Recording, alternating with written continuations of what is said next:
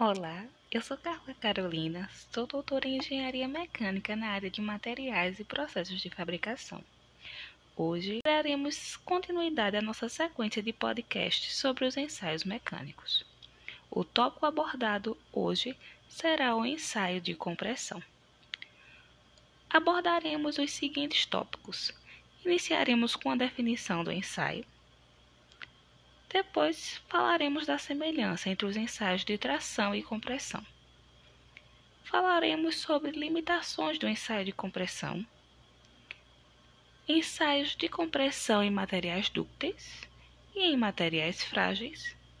Faremos um comparativo entre os ensaios em materiais dúcteis e frágeis e finalizaremos com as aplicações para esse ensaio.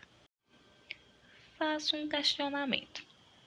Será que para o mesmo material, a sua resposta quando submetida à tração é a mesma resposta quando submetida a um esforço compressivo? Espero que ao final desse podcast você obtenha essa resposta. O ensaio de compressão consiste na aplicação de carga de compressão uniaxial crescente em um corpo de prova específico a deformação linear obtida pela medida da distância entre as placas que comprimem o corpo versus a carga de compressão consiste na resposta desse tipo de ensaio. Basicamente, ele é utilizado na indústria de construção civil e na indústria de materiais cerâmicos. Na indústria de conformação, esse ensaio também é utilizado para parametrizar condições de processo que envolvam laminação, forjamento, extrusão, entre outros. Porém, nessas aplicações, esse tipo de ensaio se enquadra mais como um ensaio de fabricação. Então, de modo geral, podemos dizer que um ensaio de compressão é um esforço axial que tende a provocar um encurtamento ou ruptura do corpo submetido a esse esforço percebe-se que ele simula situações de objetos submetidos a esforços compressivos, como colunas de prédios que recebem com a mesma direção do eixo as cargas acima delas. Este ensaio tem grandes semelhanças com o ensaio de tração. A primeira coisa em comum que eles têm é a máquina utilizada para a realização do ensaio. É a mesma, a máquina universal de ensaios, só que com algumas adaptações. São colocadas duas placas lisas, uma fixa e uma outra móvel. Neste ensaio, as relações que valem para ensaio de tração também vai valer para compressão. A lei de Hooke também vale para a fase elástica de, de deformação e é possível determinar o módulo de elasticidade para diferentes materiais. Já as fórmulas para o cálculo de tensão, da deformação e módulos de elasticidade são semelhantes às que já foram determinadas anteriormente.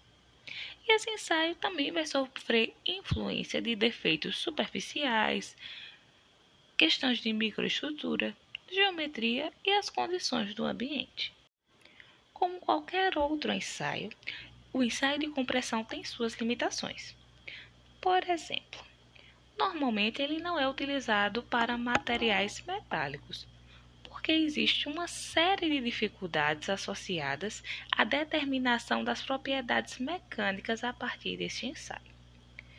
Quando ele é utilizado para metais, geralmente esse ensaio se enquadra mais como um ensaio de fabricação, onde vai se observar o material submetido a um esforço compressivo, quais as implicações dele. Então se analisam dados mais qualitativos.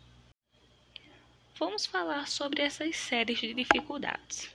A primeira dela é a existência de atrito entre a matriz, placa base e o corpo de prova. Segundo, dificuldades de medida dos valores numéricos dos ensaios. Terceiro, a possibilidade de flambagem. 4.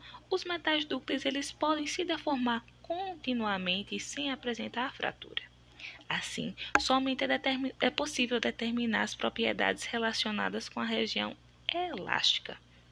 A área da seção transversal do mesmo aumentará continuamente até se transformar em um disco. Com isso, a tensão verdadeira diminuirá. Uma precaução crítica do ensaio de compressão em materiais dúcteis é o atrito gerado entre o contato do corpo de prova com as placas da máquina de ensaio. Durante a compressão de um material dúctil, esse se expande na direção radial entre as placas da máquina.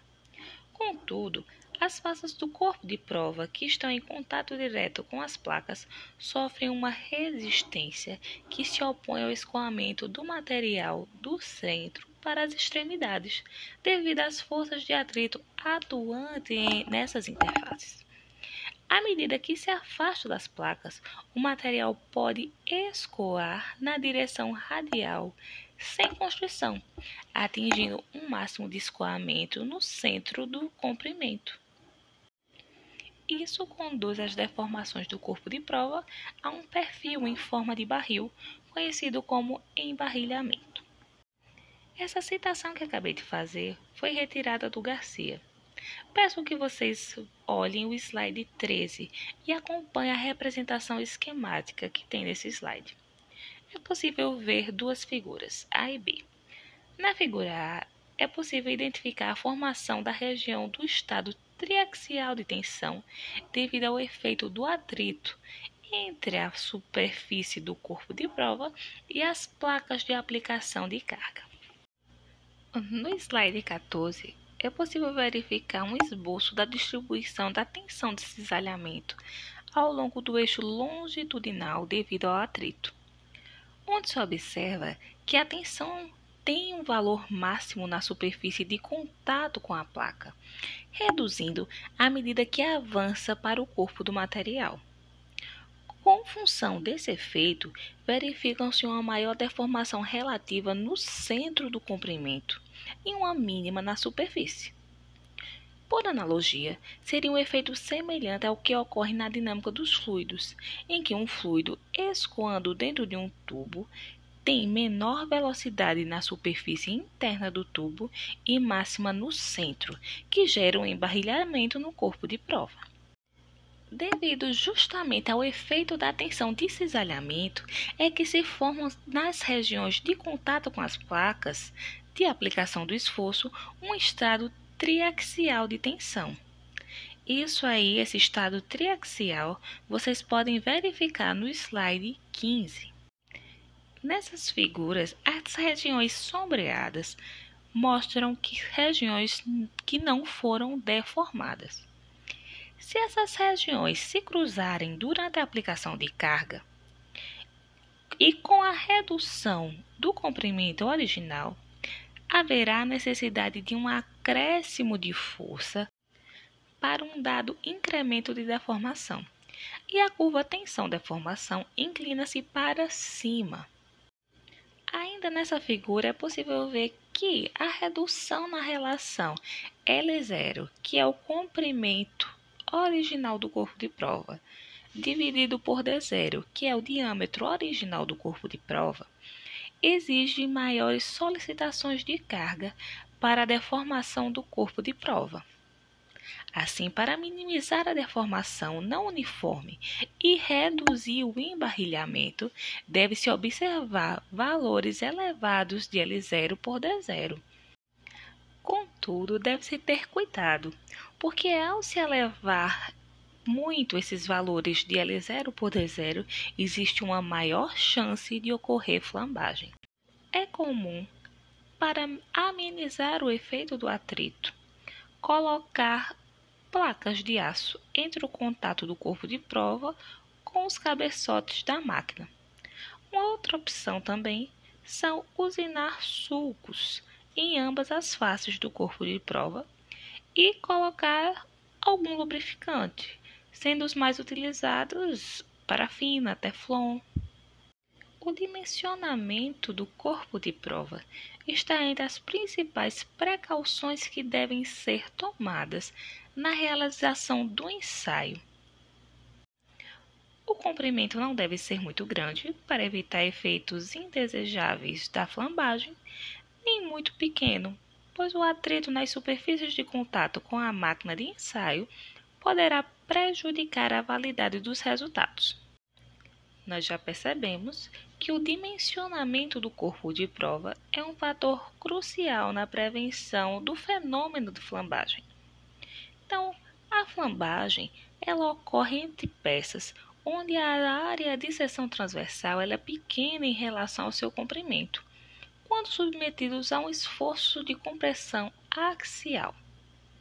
Ela acontece quando a peça sofre flexão transversalmente devido à compressão axial. Ela é considerada uma estabilidade elástica. Assim, a peça pode perder sua estabilidade sem que o material já tenha atingido a sua tensão de escoamento. Nós já percebemos que o dimensionamento do corpo de prova é um fator crucial na prevenção do fenômeno de flambagem. Então, a flambagem ela ocorre entre peças onde a área de seção transversal é pequena em relação ao seu comprimento, quando submetidos a um esforço de compressão axial. Ela acontece quando a peça sofre flexão transversalmente devido à compressão axial. Ela é considerada uma estabilidade elástica. Assim, a peça pode perder sua estabilidade sem que o material já tenha atingido a sua tensão de escoamento. Porém, existe uma outra situação onde, mesmo o corpo de prova estando dimensionado adequadamente, pode acontecer flambagem. Essa situação ela pode ocorrer quando as placas da máquina elas não estão alinhadas. Então, esse desalinhamento pode sim provocar o efeito da flambagem. Um ensaio de compressão em materiais dúcteis ele provoca uma deformação lateral apreciável até que o corpo de prova se transforme num disco, sem que ocorra a ruptura. Isso faz com que apenas seja possível observar as propriedades mecânicas referentes à parte elástica, propriedades como limite de proporcionalidade, limite de escoamento e módulo de elasticidade. No slide 27, é possível ver uma situação extrema de um resultado de compressão aplicado num material muito dúctil, como no caso o cobre. Antes de ser ensaiado, esse cilindro ele foi fundido em condições de resfriamento lento produzindo uma granulação grosseira. Logo, esse cobre ele é extremamente dúctil. Posterior ao ensaio, é possível observar que cada grão tem sua própria linha de escorregamento, ocorrendo interferência entre direções de escorregamento e produzindo uma deformação bastante irregular. Esse cilindro ele foi comprimido cerca de 40 100% do seu comprimento original. Nos materiais dúcteis, existem alguns modos de deformação possível quando se realiza um ensaio de compressão. O modo de deformação obtido, ele é diretamente relacionado com a relação comprimento-diâmetro. Logo, vemos o quanto é importante o dimensionamento do corpo de prova. A gente já discutiu o efeito da flambagem, o cisalhamento e a instabilidade. Todos esses devem ser evitados em serviço. As relações válidas para o ensaio de compressão são as mesmas que são válidas para os ensaios de tração. Na dúvida, consultem o material disponível no cigarro. O ensaio de compressão ele é com frequência utilizado em materiais frágeis na indústria civil. É possível observar durante a realização do ensaio a fratura se formar em um plano de 45 graus com a direção de aplicação da carga, ou seja, fratura nos planos de máxima tensões de cisalhamento. Nos materiais frágeis, a parte elástica já é muito difícil de se observar e de coletar informações, pois ela é muito curta. Assim, a única propriedade avaliada nos materiais frágeis por meio do ensaio de compressão é o limite de resistência à compressão. Na prática, considera-se que o limite de resistência à compressão é cerca de oito vezes maior que o limite de resistência à tração. Então, de acordo com o que já foi dito até agora, é possível distinguir a diferença de comportamento de um material dúctil e de um material frágil quando submetido a um ensaio de compressão. No material dúctil, nós observamos que, em geral, vai se ter uma grande deformação sem que o material alcance sua ruptura. E observamos também o efeito barril. Entretanto, nos materiais frágeis, nós verificamos que haverá sim uma fratura e que ela ocorrerá nos planos de máxima tensão de cisalhamento. Sejam curiosos. Observem um material frágil. Quando ele é submetido a esforços trativos, a fratura observada ela ocorre a zero graus. Entretanto, quando o material frágil é submetido a um esforço compressivo, essa fratura acontece a um plano de 45 graus. Peço que vocês sejam curiosos e pesquisem por que isso acontece. De dica, eu deixo que a resistência dos materiais está aí justamente para trazer a resposta para essa pergunta.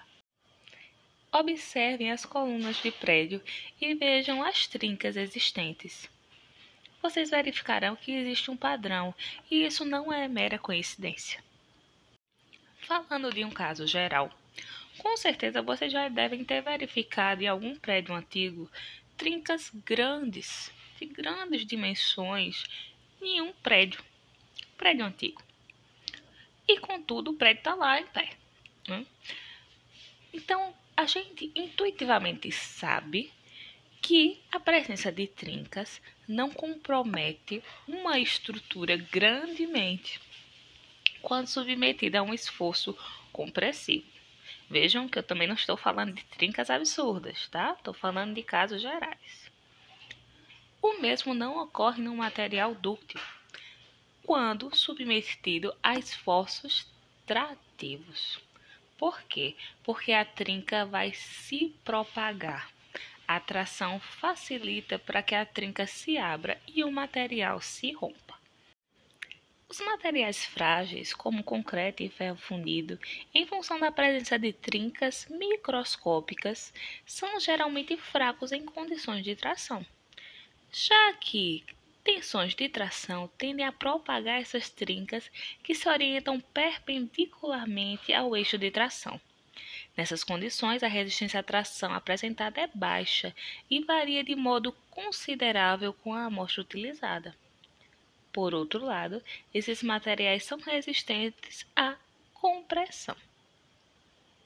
Algumas aplicações do ensaio de compressão, além dessas indicadas para materiais frágeis, estão em ensaios de achatamento de tubos, que consiste em colocar uma amostra de segmento de tubo deitada sobre as placas da máquina e aplicar uma carga até achatar a amostra. A distância final entre as placas, que varia conforme a dimensão do tubo, deve ser registrada. O resultado é avaliado pelo aparecimento ou não de fissuras, ou seja, rachaduras, sem levar em conta a carga aplicada. Esse ensaio ele permite avaliar qualitativamente a ductilidade do material do tubo e do cordão de solda do mesmo, pois mais, quanto mais o tubo se deformar sem trincas, mais dúctil será o material. Observem que aqui esse ensaio se enquadra mais com um ensaio de fabricação. Uma outra aplicação desse ensaio é para determinar a constante elástica da mola, uma mola helicoidal. Constrói-se um gráfico tensão-deformação, obtém-se o coeficiente angular, que é a constante da mola, ou seja, é o módulo de elasticidade. Para verificar a resistência da mola, aplicam-se cargas pré-determinadas e mede-se a altura da mola após cada carga.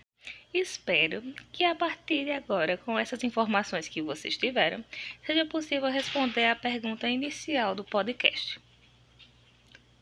Os materiais, eles respondem da mesma forma a atração e a compressão? Espero que vocês já tenham essa resposta. Tchau, tchau!